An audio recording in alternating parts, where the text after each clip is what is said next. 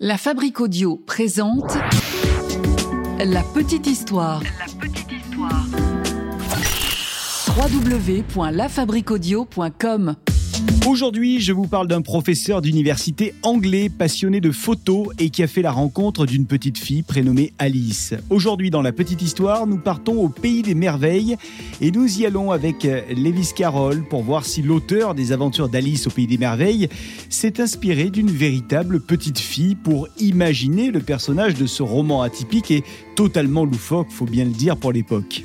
Alors je ne fais pas durer le suspense plus longtemps, la réponse serait oui. Au dire de nombreux témoignages, Lewis Carroll aurait en effet écrit cette histoire pour les enfants d'un couple d'amis et plus précisément pour la petite fille du couple qui l'inspirait, une dénommée Alice Liddell. Donc la véritable source d'inspiration de ce conte d'Alice in Wonderland, c'est véritablement cette petite fille originaire d'Angleterre, issue d'une famille de la bonne société, le couple Liddell qui a 10 enfants, et donc Alice, elle, c'est la plus jeune des filles du couple Liddell. Et dans cette petite histoire, on va parler de cette Alice, et puis on va tenter d'éclaircir ce mystère qui entoure la création de ce roman. On va euh, tâcher d'analyser un petit peu la vie et les rencontres de l'auteur qui aurait pu marquer l'origine de ce roman. Et en écoutant cet épisode de la petite histoire, eh bien, il y a des chances que vous ne voyez plus jamais cette œuvre de la même manière. Ah ouais. hmm. Quelle histoire ça aussi. Salut tout le monde, bienvenue dans un nouvel épisode de La Petite Histoire. Je suis Florent Mounier, c'est Alina de Brocéliande qui a écrit ce podcast de La Petite Histoire produit par la Fabrique Audio et c'est Sébastien Girard qui l'a réalisé. Retrouvez-nous sur le www.lafabriqueaudio.com et sur les réseaux sociaux de La Petite Histoire. On est partout, Twitter, Insta et Facebook. Vous aimez ce podcast on a besoin de vous, faut le soutenir. Vous pouvez aller nous donner des notes, des commentaires sur iTunes, Apple Podcast et sur Spotify. Vraiment, on compte sur vous, c'est important. Cette petite histoire nous emmène en Angleterre, direction l'Angleterre de 1832 avec la naissance de l'auteur Lewis Carroll, ou plutôt devrais-je dire Charles Dodgson, qui est le véritable nom de Lewis Carroll. Les années filent, on va pas perdre de temps, et on retrouve donc notre Charles 24 ans plus tard à Oxford. Oui, Charles Judson travaille en tant que professeur de logique à la grande université du Christ Church College. Et j'en vois qui se demandent Mais c'est quoi un professeur de logique au fait? Alors pour celles et ceux qui ne le savent pas, un professeur de logique enseigne les mathématiques. Une grande partie des cours est également orientée sur des débats philosophiques. Charles est donc un amateur de philosophie ainsi qu'un amateur de mathématiques. Et en plus de tout ça, Charles, il s'adonne à la photo. Bref, le gars a plein de passion. Et peut-être d'ailleurs qu'il a autant de passion pour euh, oublier qu'il y a un truc qui le dérange, notre Charles. Bah oui, c'est qu'il est bègue. Il bégait. Et ça, ça l'handicape pas mal dans la vie de tous les jours. Alors, avoir autant de passion, c'est peut-être une manière pour lui de s'évader, oublier un petit peu ce caillou qu'il a dans la chaussure. Et Charles, c'est quelqu'un qui ne perd pas de temps, puisqu'il a aussi à son actif euh, des ouvrages qu'il a écrits, notamment un ouvrage d'algèbre et de logique mathématique qu'il a donc lui-même rédigé, ainsi que des recueils d'énigmes et de jeux verbaux. Tout ça euh, a été rédigé sous son véritable nom de Charles Dodgson. Euh, Lewis Carroll n'existe pas encore. Charles est donc un homme très pragmatique, vous l'aurez compris. La logique et les énigmes, c'est son truc, ça fait partie de son univers intérieur. Un univers riche parce que Charles, il semble souvent perché, comme on dit. Il est dans sa tête, on dirait que ça va à 10 000 à l'heure dans sa tête. Un jour, euh, Charles revient de séjour à Londres. Et il est content hein, de rentrer euh, enfin à la maison parce qu'il va pouvoir s'adonner à l'une de ses passions, la photographie. Et ce jour-là, il est particulièrement heureux parce qu'il va enfin utiliser son nouvel appareil photo, un magnifique appareil photo.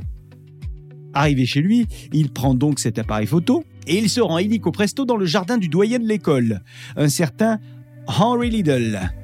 Alors depuis ce jardin de Henry Liddell, c'est sûr, il aura une superbe vue sur la cathédrale de la ville, une cathédrale qu'il a envie de prendre sous toutes les coutures et ça fait longtemps qu'il a cette envie. Ce jour-là, euh, il fait plutôt bon.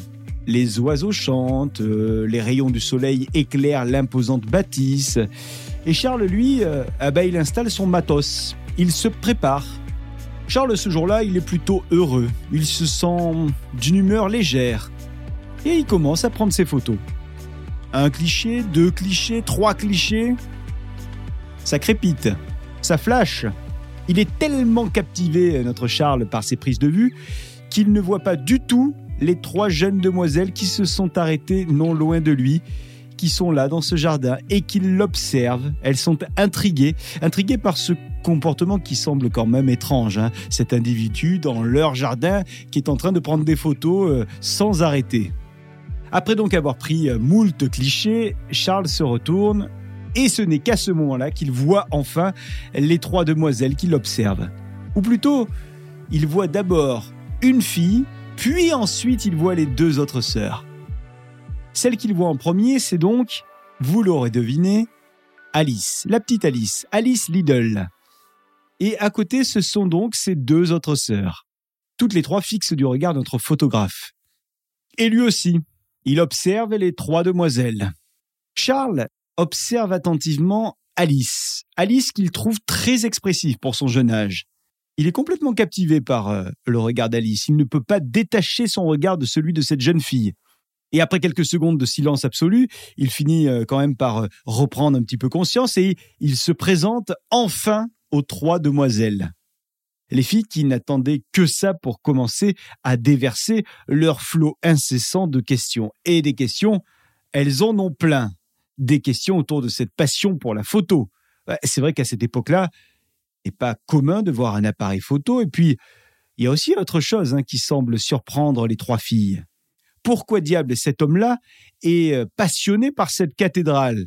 Cette cathédrale-là, euh, elles, les trois filles, elles la voient euh, tous les jours. Alors bon, elles ne comprennent pas trop l'intérêt que Charles peut avoir pour ce monument. Charles et les trois filles du doyen commencent ainsi à échanger.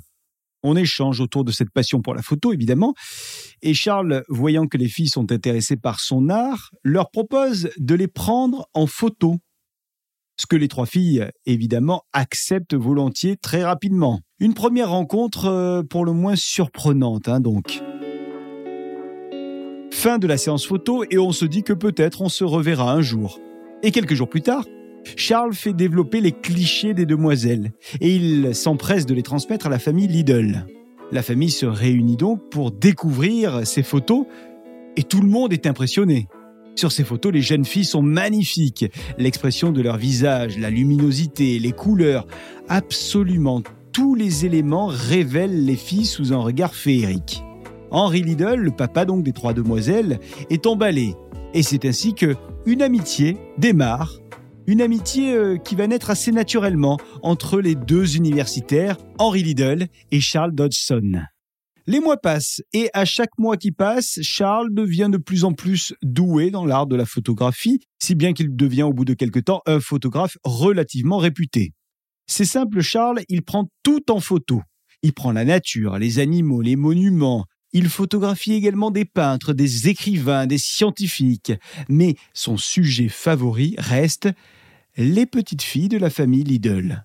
À ce moment-là de sa vie, Charles semble heureux comblé, dit-on même.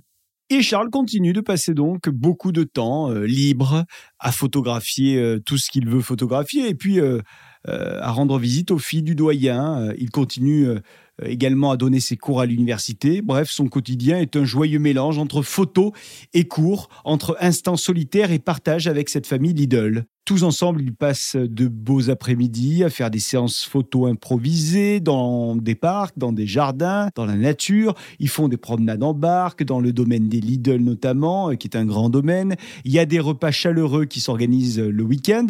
Et Charles, lui, euh, eh ben, il aime bien ça. Il aime bien retrouver l'ambiance qu'il a connue dans son enfance, lui qui est issu d'une famille nombreuse, une famille plutôt euh, bienveillante, aimante. Et donc, il retrouve enfin avec les Lidl cet esprit famille qui lui manque. Le temps passe et les demoiselles grandissent, et Charles, lui, est de plus en plus proche de la plus jeune d'entre elles, celle qu'il a vue en premier, souvenez-vous, la petite Alice. Alice est une petite fille espiègle, elle a un sacré tempérament, ce qui tranche totalement avec la personnalité de Charles, qui lui est beaucoup plus réservé, plus timide, plus introverti finalement. En plus de son côté espiègle, Alice est également une petite fille euh, euh, curieuse. Elle est pleine de vie. Elle est d'ailleurs beaucoup moins conventionnelle que ses deux autres grandes sœurs, qui sont plus sérieuses, plus classiques. Le duo qui s'est formé, donc euh, Alice-Charles, semble être un duo complice, un duo décalé. En tout cas, on dirait que c'est un duo qui fonctionne bien. voire même peut-être trop bien. À ce moment-là, Alice, elle a 10 ans. Nous sommes en été. Et les trois jeunes sœurs sont avec Charles. Et ce jour-là, on a décidé d'aller faire une balade en barque. On est sur le lac. Même si l'activité du lac est sympa, ce jour-là, Alice, elle s'ennuie un peu. En tout cas, c'est ce qu'elle dit.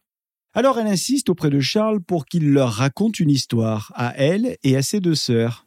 Et lui, Charles, il a envie de faire plaisir. Et comme il est habitué à créer et à écrire depuis son plus jeune âge, eh ben il accepte le défi et il commence à raconter de manière naturelle l'histoire inventée d'une petite fille dénommée Alice. Et il commence à improviser, à raconter cette histoire, une histoire inventée sur le moment, rien que pour les trois jeunes filles. C'est du sur-mesure. Et ça marche. Les trois jeunes filles sont subjuguées par les différentes péripéties de l'héroïne, par le fameux pays des merveilles qui, ça y est, euh, est inventé, par le lapin en costume, le lapin qui a une montre et qui est toujours en retard, par ses rencontres étranges et loufoques dans une forêt avec des animaux et avec des plantes qui parlent. C'est un récit à la fois comique, à la fois fantasque et même un peu lugubre parfois avec cette reine de cœur qui ne pense qu'à couper la tête de ses sujets. Petit à petit, l'histoire se déroule et elle prend forme. Elle semble ne jamais avoir de fin d'ailleurs, cette histoire. Et qui voudrait qu'elle en ait une?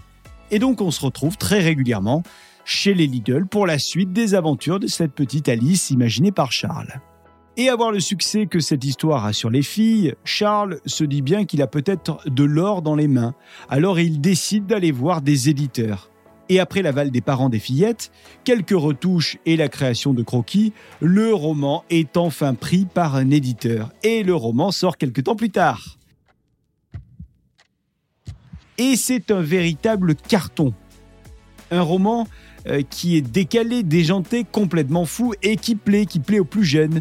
C'est tout ce qui est à l'opposé en fait d'une société de l'époque assez orientée sur la rigidité et la bienséance. Hein. Là, c'est un, roman dont le genre littéraire est unique pour l'époque, récit interprété comme si c'était un rêve, avec euh, des échanges entre les personnages qui n'ont ni queue ni tête. Pour euh, l'époque, c'est quasiment du jamais vu. Et je vous l'ai dit tout à l'heure, euh, Charles est un petit peu bègue, et comme tout bègue qui se respecte, il a du mal avec certains mots, donc parfois il lui arrive euh, d'avoir euh, tellement d'idées en tête qu'au moment de les exprimer, il rassemble deux mots pour n'en former qu'un. Et bien dans le roman, on retrouve cette particularité de Charles, puisqu'il propose carrément de rassembler deux mots dont le sens est opposé.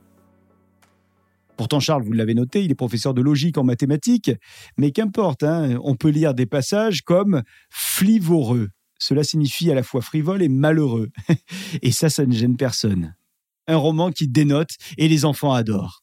Et les adultes, eux, eh ben, ils ne comprennent pas toujours la raison de ce succès. Alors, il y en a beaucoup qui essayent de l'analyser, ce succès. De nombreux psychologues ont d'ailleurs tenté d'analyser cette œuvre mystérieuse basée sur l'histoire de cette petite fille prénommée Alice, qui suit aveuglement ce lapin blanc, euh, qui plonge dans un trou pour se retrouver dans un univers totalement atypique. Bref, on a tenté d'analyser tout ça. En plus, ce personnage loufoque d'Alice, il grandit, puis il rapetisse euh, à coups de boissons magiques, de gâteaux enchantés. Et d'ailleurs, il n'y a pas que l'histoire du roman qui a été analysée. Beaucoup se sont aussi penchés sur cette amitié qu'entretient l'auteur avec les trois jeunes filles. Il y a pas mal de questions aussi autour des énormes symboles spirituels qui se trouvent dans le roman. Et puis, il y a un truc qui taraude beaucoup de gens. Pourquoi ce malaise ressenti par beaucoup après avoir lu le livre? Alors toutes ces questions, euh, pas mal de monde va se les poser, et d'ailleurs, à la suite du succès euh, énorme du roman, eh ben, Charles et la famille Lidl sont assaillis de questions, des questions qui viennent de toutes parts. Les journaux de l'époque, mais aussi les enfants euh, qui euh, lisent ce bouquin, ont plein de questions. Et d'ailleurs, les lecteurs, les petits lecteurs envoient des courriers pour savoir qui est Alice, est-ce qu'elle existe, est-ce que le pays des merveilles existe? Ça n'arrête pas. Charles n'imaginait pas une seule seconde que son histoire prendrait une telle ampleur. Alors malgré ce stress post-sortie du livre, Charles continue à écrire et il donne même une suite aux aventures de son héroïne. Un second tome qui sort quelques années après le premier et qui va s'appeler Alice de l'autre côté du miroir. Et d'ailleurs, il y a un élément très intéressant à la fin de ce roman Alice de l'autre côté du miroir. On peut lire un poème qui vient conclure cette histoire Un poème avec des vers dans lesquels on voit clairement une figure de style apparaître, une figure de style que l'on appelle dans le jargon littéraire un acrostiche. Alors pour ceux qui ne se souviendraient pas des cours de français du collège, c'est mon cas, un acrostiche, c'est quand on prend la lettre de chaque début de vers et qu'on lit ensuite de haut en bas ou de bas en haut et qu'on découvre une phrase plus ou moins cachée. Eh bien, dans ce poème, accrochez-vous bien, Lewis Carroll laisse apparaître, avec l'acrostiche, roulement de tambour, qu'est-ce qu'il laisse apparaître? Il laisse apparaître ceci. Alice Pleasance Lidl. C'est le véritable nom de la petite Alice. C'est en quelque sorte sans doute une manière de lui rendre hommage à cette petite Alice. Ouais, sauf que les années passent et l'amitié entre la famille Lidl et Lewis Carroll euh, se fissure. Quelque chose s'est sans doute passé, mais quoi? En tout cas, Charles ne voit plus la famille Lidl. Et vous vous en doutez, euh, les spéculations vont bon train. Tout le monde se demande pourquoi Alors que le succès est au rendez-vous, pourquoi Charles Dodgson, alias Lewis Carroll, n'a plus de relation avec les filles de la famille Lidl Et même pourquoi n'a-t-il plus de relation avec monsieur et madame Lidl, desquels il était euh, très proche? Ah ben, il n'y a pas de réponse. Ça va rester un mystère. Évidemment, euh, certains ont tout imaginé, même le pire. Et puis, il y a autre chose qui est bizarre également euh, dans tout ça, c'est que Charles, alias Lewis Carroll, ainsi que la famille Lidl, ils ont toujours démenti qu'Alice Lidl était l'héroïne de l'histoire. Et puis il y a quand même autre chose qui est bizarre. Quand on a demandé à Lewis Carroll, Charles Dodson, euh, si la petite Alice, euh, c'était euh, celle qui avait inspiré Alice au pays des merveilles, il a toujours dit que non. Et pareil, quand on a demandé à la famille Lidl s'ils pensaient que c'était leur fille, euh, la petite Alice, qui euh, euh, était finalement la, muse de Charles Dodgson, dont ils se seraient inspirés pour le personnage d'Alice au Pays des Merveilles, eux aussi, la famille Lidl a répondu non, il n'en est rien. Ils ont toujours démenti que Alice Lidl était l'héroïne de l'histoire. Quoi qu'il en soit, je vous le redis, Charles Dodgson, alias Lewis Carroll, et Alice Lidl ne se sont jamais revus. Voilà pour cette petite histoire, une petite histoire consacrée à Lewis Carroll, alias Charles Dodson, ainsi qu'à la petite Alice Liddell. Avant de se quitter, je vous aurais bien raconté la raison pour laquelle Charles a choisi Lewis Carroll comme nom d'auteur. Oui, parce que c'est assez étrange, mystique et même symbolique qu'une histoire dans l'histoire finalement. Mais comme c'est une autre histoire, ben, je ne vais pas vous raconter ça tout de suite, mais on va vous proposer, c'est promis, un bonus Lewis Carroll dans les prochains jours. Donc soyez au rendez-vous sur la chaîne de la petite histoire. Avant de se quitter, petite question que je vous pose et vous m'y répondez sur les réseaux sociaux. Et vous, est-ce que vous avez déjà lu euh, les aventures d'Alice au pays des merveilles? Je vous attends sur Twitter, Instagram et Facebook. Voilà donc pour cette petite histoire qu'Alina de Brocéliande a eu le plaisir d'écrire, que Sébastien Girard a mixé pour vous. Merci de l'avoir écouté. Si cet épisode vous a plu, la seule chose qu'on vous demande, c'est de liker, partager, commenter sur les réseaux sociaux et les plateformes de podcast. Et puis donnez-nous des petites notes hein, sur euh, Apple Podcast, iTunes et, Spotify. Ça nous permet d'avancer dans les classements euh, euh, des, podcasts. Ça nous permet d'être plus visible, donc d'être plus écouté. Donc, bah, ça nous permet de continuer tout simplement. On se retrouve la semaine prochaine avec une nouvelle petite histoire. D'ici là, prenez soin de vous, à très vite. La Fabrique Audio présente La Petite Histoire. La Petite Histoire. Vous souhaitez devenir sponsor de ce podcast? Contact at lafabriquaudio.com. Avant de se quitter, je vous rappelle que la Fabrique Audio euh, crée euh, des contenus audio, euh, des podcasts et des web radios pour les marques, les entreprises, les collectivités. Si ça vous intéresse, si vous souhaitez un podcast à votre image, n'hésitez pas à prendre contact avec nous par mail, hein, contact la fabrique avec un K.